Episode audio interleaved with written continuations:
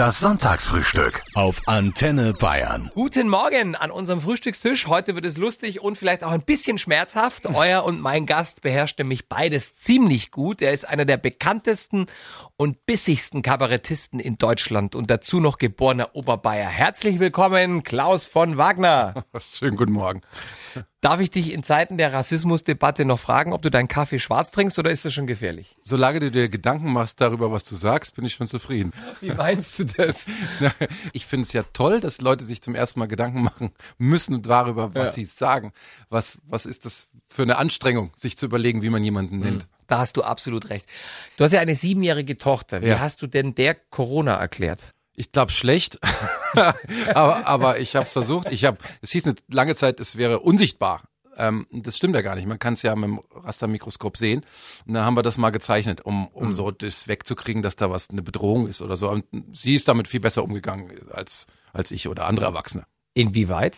Die sind entspannter, die, die Kids, die nehmen das an. Also die ähm, machen dann was außenrum, während wir hinterher trauern, was, was war und äh, sind die im total im was ist. Wie lief das? Ich meine, sie ist ja erste Klasse, ne? Hat das mit dem Mundschutz, äh, war das notwendig oder hast du ihr eine äh, Eisköniginnen Mundschutz besorgt? Nee, gar nicht. Nee, das vollkommen, weil das ähm, hat sie vollkommen verstanden, dass sie für Opa und Oma äh, einen Mundschutz trägt am Anfang. Das war ja die Erklärung. Also jetzt, dass man auf dem Pausenhof äh, noch Mundschutz braucht, sehe ich, äh, nachdem ich sehr viel gelesen habe, nicht für unbedingt notwendig. Du warst jetzt ja auch viel zu Hause, ne? Weil Kabarettsauftritte gingen ja nicht. Deine Frau ist erst vor kurzem Stadträtin geworden. Das heißt, du warst alleinerziehender Papa quasi. Na, na, um Gottes Willen, niemals.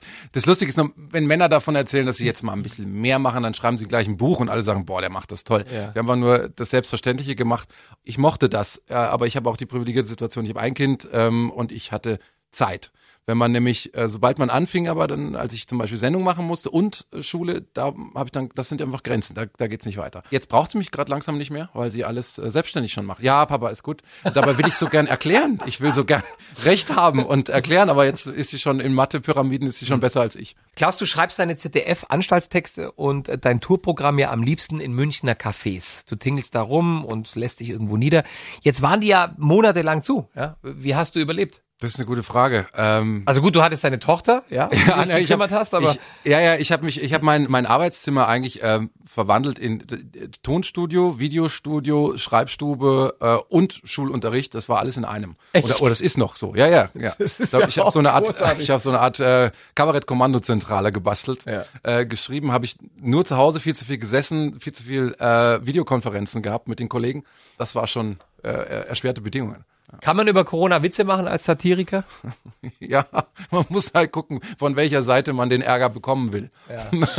also es rührt ja sehr an der, an der eigenen Sterblichkeit. Ich bin ja jemand Satiriker, der eigentlich austeilt. So, und ich habe aber das Gefühl, eigentlich, ich, ich würde mich gern noch mehr zurücknehmen. Also ich würde noch gern eher eine Brücke bauen zwischen Menschen, die verschiedene Ansichten haben, aber eigentlich gar nicht so weit voneinander entfernt sind. Also wir lernen alle zu kommunizieren in Zeiten von Unsicherheit.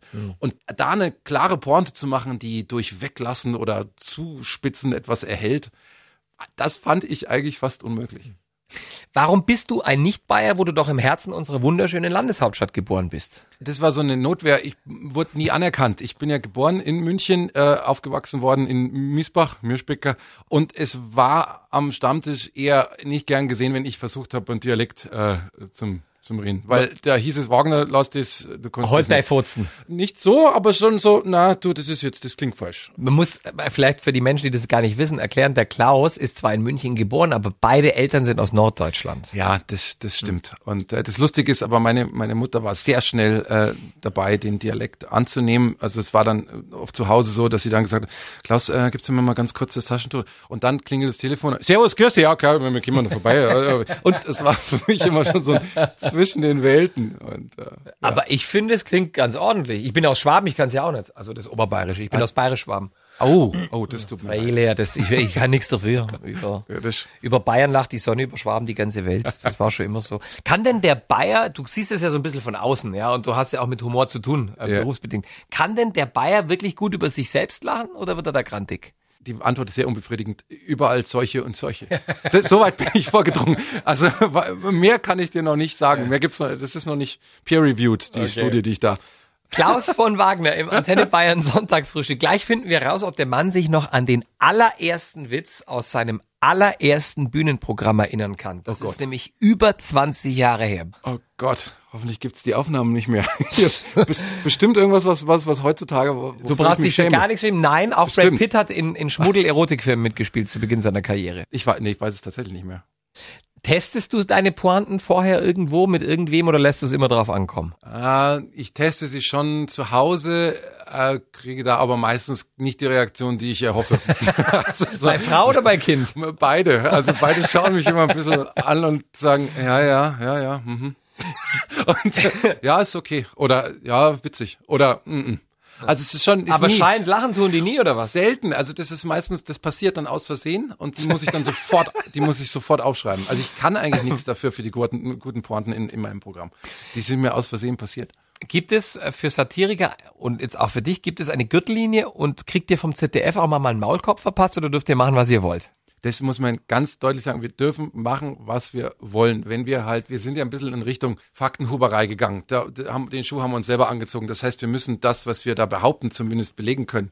Weil es kann ja schon mal sein, dass man vor Gericht landet. Und dann muss man es belegen können, dass man nicht irgendwas behauptet hat.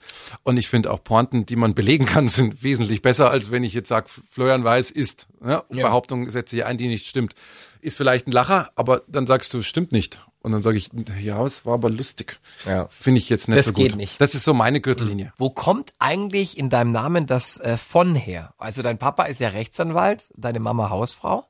Steht es auch so im Pass bei dir oder ist es ein Künstlername? Der, nee, das ist kein Künstlername, aber der hat mir nichts als Ärger gebracht. Also den, das ist verarmter Landadel, da gab es kein Schloss dazu, kein Geld. Bin auch nicht alt genug bisher, um da wirklich in die Ahnenforschung einzusteigen. Vielleicht so in 20 Jahren fange ich an, mal nach zurückzuschauen. Was hat denn dein Papa damals, der ist ja, wie gesagt, Rechtsanwalt, äh, gesagt, als du verkündet hast, äh, ich mach Kabarett? Weil meiner ist Ingenieur und der hat die Hände über dem Kopf zus- zusammengeschlagen. Der wusste gar nicht, dass man mit Radio überhaupt Geld verdienen kann. Ja, also mein Papa mag ja Kultur sehr gerne, aber es war mein, mein, mein Vater als Rechtsanwalt, stimmt schon, bei Siemens äh, hat mir dann am Anfang eher schon äh, nahegelegt, Siemens Stammhauslehre zu machen, damit man was hat. Also das war schon immer die, Ja. die Sicherheit. Und es gab einmal einen Wettbewerb, äh, hier, ich glaube in Ottobrunn war der. Und den habe ich gespielt und dann hat er äh, so einen Journalisten äh, beiseite genommen und hat ihn gefragt, meinen Sie, ob er es schaffen könnte? Und das, und das hat er mir mal erzählt, eben der Journalist. Und dann dachte ich auch, er hat sich immer äh, sozusagen immer so ein bisschen Sorgen gemacht. Wie viele Auftritte hast du denn? Wie läuft das? Wie ist das geplant? Also dieses Sicherheitsdenken habe ich, glaube ich, auch internalisiert. Also Was ich war ja nicht bei, schlecht ist ich war ja bei Antenne Welt. Bayern hier. Das ist ja Full Disclosure, habe ich hier als als als Gagschreiber äh, Mhm. gearbeitet, weil sonst seid ihr Moderatoren ja nicht von alleine lustig. Ja, da, da muss ja jemand für sorgen. Sagen, ja. Weder der Meixner noch der Leigemoser noch der Weiß. So, siehst du? Und das waren alles wir im Hintergrund. Und da hatte ich ja hier eine, eine schöne Zeit und äh, einen sicheren Job. Und dann bin ich quasi diesen Schritt gegangen. Ich gesagt, ich höre hier auf, schon schweren Herzens. Und dann gesagt, jetzt, jetzt spiele ich nur noch irgendwie auf Bühnen, wenn mich jemand lässt. Klaus, auf deinem Twitter-Profil steht Finanzmarkt skeptisch. Mhm. Wann hattest du denn deinen letzten Termin bei der Bank und wie ist der gelaufen? Ich bin ja bei einer, bei einer Bank, äh, die, ich, die ich unterstützen kann, weil ähm, da gibt's ja mehrere. Also ich nenne jetzt mal die Triodos Bank, ich bin bei einer anderen Bank, bei der GLS Bank. Das sind Banken, die generell ähm, sozusagen eine, eine Transparenz und Offenheit schaffen, was sie investieren. Du kannst schauen, okay, die, die machen für Ökologie, ähm, legen sie was an oder sie helfen einer Behindertenwerkstatt zu, zu investieren. Du siehst, was mit deinem Geld Gutes passiert, jetzt mal auf die Art und Weise. Und deswegen habe ich da kein großes Problem mit, sondern ich freue mich, dass es sowas gibt, ähm, weil es gibt immer wieder Menschen, die für gute Projekte Geld brauchen. Und ähm, dann gibt es Leute, die haben Geld und die vermitteln. Also das, was eigentlich Banken machen sollen. Und finanzmarktskeptisch bin ich eben, weil das nicht mehr passiert ist. Hier geht's vor allem um diesen Casino-Kapitalismus. Genau, kann man sagen. Jahrzehnten, ja. Genau. Ich meine, würdest du trotzdem Aktien kaufen? Weil es heißt ja immer, wir Deutschen wären viel zu ängstlich und verbrennen unsere Kohle auf dem Sparkonto. Ich müsste mich viel mehr mit dem Thema auseinandersetzen, das stimmt. Also ich, äh, ich habe es äh, theoretisch gemacht, aber praktisch bin ich dazu offensichtlich unfähig.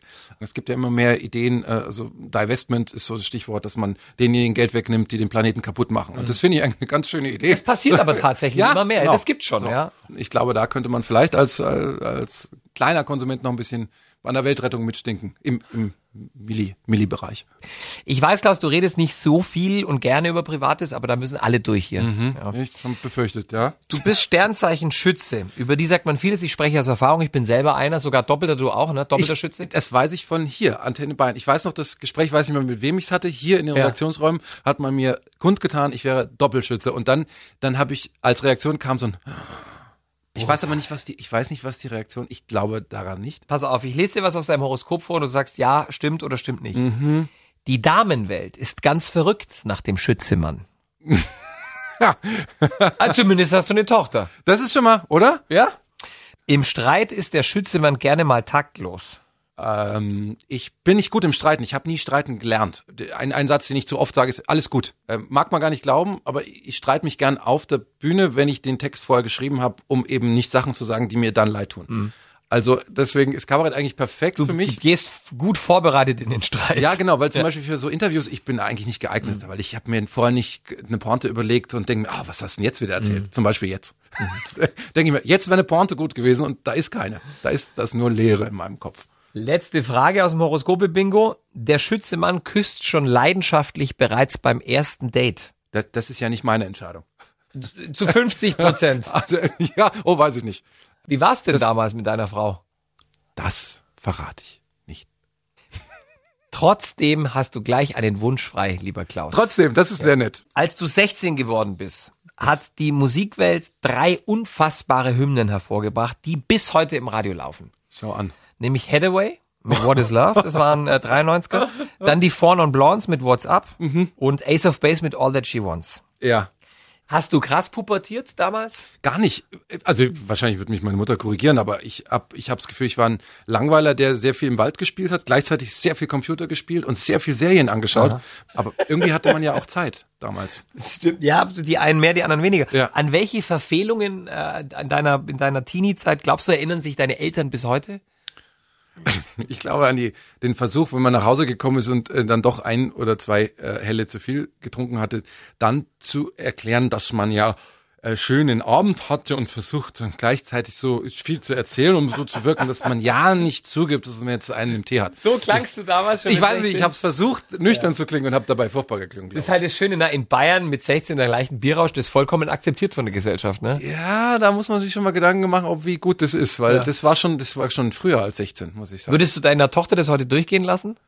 Oh, Ja gut, Mädels also- trinken jetzt eher weniger Bier. Ja, ja, aber das, also sie, sie ist sieben. Ja, Ich muss mir, ich habe nur ein bisschen Zeit. Ja, oder? aber so in, in sieben Jahren, wenn sie 14 ist. Oh Gott. Also, ähm, ich will mit ihr drüber reden können. Ob das jetzt Medienkonsum ist, Bierkonsum ist, äh, Computerspielkonsum, keine Ahnung. Ich möchte irgendwie mit drin sein und mit ihr drüber reden können. Äh, äh, Aber mal schauen. Die ist eh vernünftiger als ich. Insofern wird sie mir sagen, ich soll weniger trinken. Das so rum wird's sein. Das ist immer so. Die Töchter passen irgendwann auf die Papas auf. Mhm. Du, würde ich sagen, dann hören wir jetzt WhatsApp, äh, WhatsApp. WhatsApp äh, von ist schön. Das, die, das ist diese WhatsApp-Generation. Genau, ne? die WhatsApp von den Vorne und Blondes Ja. auf Antenne Bayern für den Klaus von Wagner, der damals süße 16 geworden ist, als diese Nummer ein großer Hit wurde. Welcher deutsche Politiker ist denn zurzeit äh, dein liebster, sagen wir mal, Klient? Also ich tippe auf Julia Klöckner, aber ich kann mich auch täuschen. Ja, in dem Fall ist es äh, tatsächlich Andreas Scheuer, weil den kann man ganz schnell äh, spielen, wenn man leicht äh, das so Ja. spricht. Ich meine, die Milliarden, die er mit der Mautgeschichte versenkt hat an Steuergeldern, die sind schon, also das ist ja für einen Satiriker wie dich, ist das ja, das ist ja wie ein Elfmeter ohne Torwart. Ja, deswegen ist es einfach zu, zu einfach, Mama. Also da muss man, da muss man auch sagen, er macht es einem zu, zu leicht. Ja. Sag mal, kann man in Zeiten wie diesen die AfD eigentlich, Achtung, links liegen lassen als Kabarettist? Oder ist man als äh, erklärter Gegner des Rechtspopulismus eigentlich immer in der Pflicht? Also ich glaube, man ist in, in der Pflicht ähm, bei ganz vielen Themen, wenn man äh, für, für Menschenrechte eintritt und für ein Zusammenleben äh, ohne Hass, ähm, dann glaube ich, ist das schon Statement genug. Also im Moment, im Moment waren sie für die Lösung der Probleme der Gesellschaft nicht so wichtig, oder? Nee, überhaupt nicht. Klaus, du hast kurz bevor Corona bedingt in Bayern äh, die Lichter ausgegangen sind, vor Zehntausenden auf dem Münchner Königsplatz eine gefeierte Klimarede gehalten. Würdest du diese Rede heute, also post-Corona, nochmal so halten oder würde die jetzt anders klingen? Die wäre jetzt dringlicher. Wie auf Spur ist denn deine kleine Tochter da schon bei dem Thema? Ich habe ganz viele Freunde mit Kindern und das ist, ich bin total beeindruckt, wie die von alleine Plastikmüll aufsammeln, wenn sie an der Isar entlang spazieren, wie sie sagen, wir wollen nicht jeden Tag Wurstbrot essen, Ja, weil Fleisch so schlecht fürs Klima ist. Wie Ja. ist es bei euch daheim? genau so.